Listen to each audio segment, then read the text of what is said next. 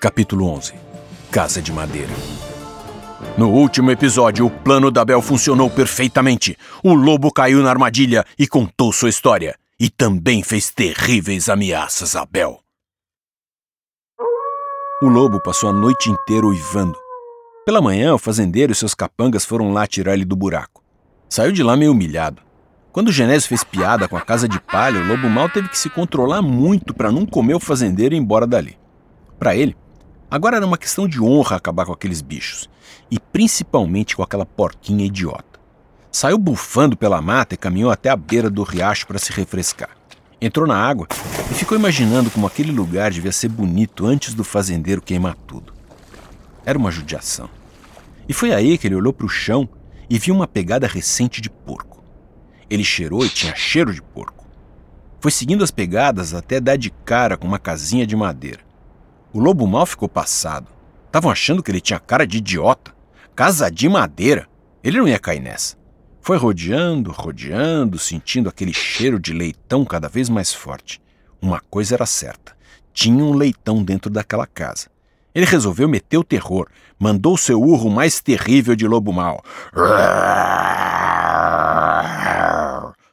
Sai daí que eu vou te comer, leitor!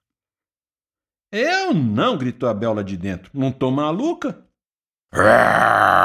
Vou acabar com você. Eu vou bufar, soprar e botar essa casa abaixo.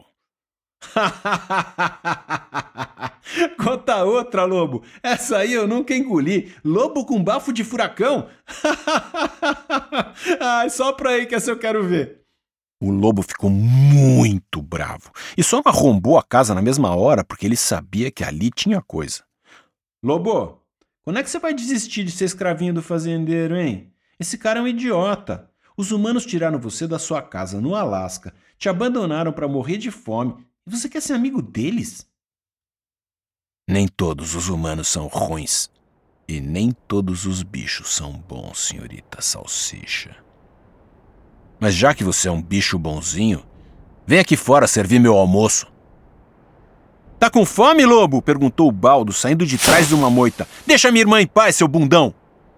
O baldo estava tão perto que o lobo sabia que ele não podia escapar. Abel começou a gritar de dentro da casinha: Foge, baldo! A armadilha é aqui! Ele vai te comer! Mas o baldo não se mexia.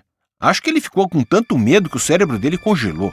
O lobo mal estava adorando aquilo, olhou o baldo bem dentro dos olhos e foi caminhando lentamente na direção dele.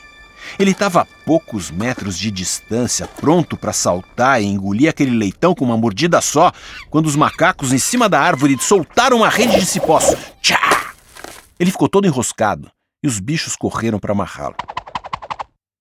E aí, galera, o que, que a gente faz com ele? perguntou Abel saindo da casinha de madeira. Vamos jogar no caldeirão com água fervendo? Ah, é minha parte favorita da história. Será que fica bom ensopadinho de lobo? Nunca provei, respondeu baldo. A macacada em cima da árvore caiu na gargalhada e começou a gritar: Ensopado de lobo, ensopado de lobo, ensopado de lobo. O lobo baixou os olhos e disse: Façam o que vocês têm que fazer. Se eu tivesse pego um de vocês, o coitado já está na minha barriga. Vamos resolver isso como animais. Podem me matar. É claro que a gente pode. Você está amarrado, tem mais de 20 bichos em volta de você. Só que você não morre hoje não, disse Abel. Vambora, galera. Ela deu alguns passos, olhou para trás e disse: Escuta, lobo.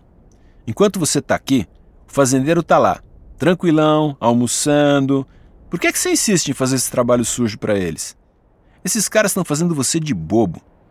Olha, essa foi sua última chance, tá? Na próxima, a gente vai botar um fim nessa história. A turma da fazenda tinha acabado de almoçar e estava comendo goiabada com queijo quando começou a ouvir os uivos do lobo.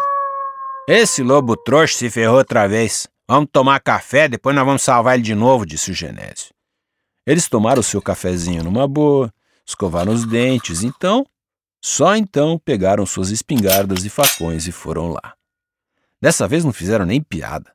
Desamarraram o lobo, olharam para ele com desprezo e viraram as costas. O fazendeiro estava perdendo a paciência com aquele lobo idiota. Eles já estavam indo embora quando ouviram a voz grossa e rouca do lobo dizendo calmamente: esperem. Eu acho que dessa vez é melhor vocês virem comigo. Acho melhor mesmo. Será que dessa vez o lobo e o fazendeiro vão levar a melhor? Será que o plano da Bel é mesmo infalível? E cadê o Theo e a Dona Mirtes que não chegam nunca? Tem certeza que você quer saber? Então não perca o próximo episódio de Três Irmãos em Perigo num Mundo Cruel. Não perca nem que a vaca tussa.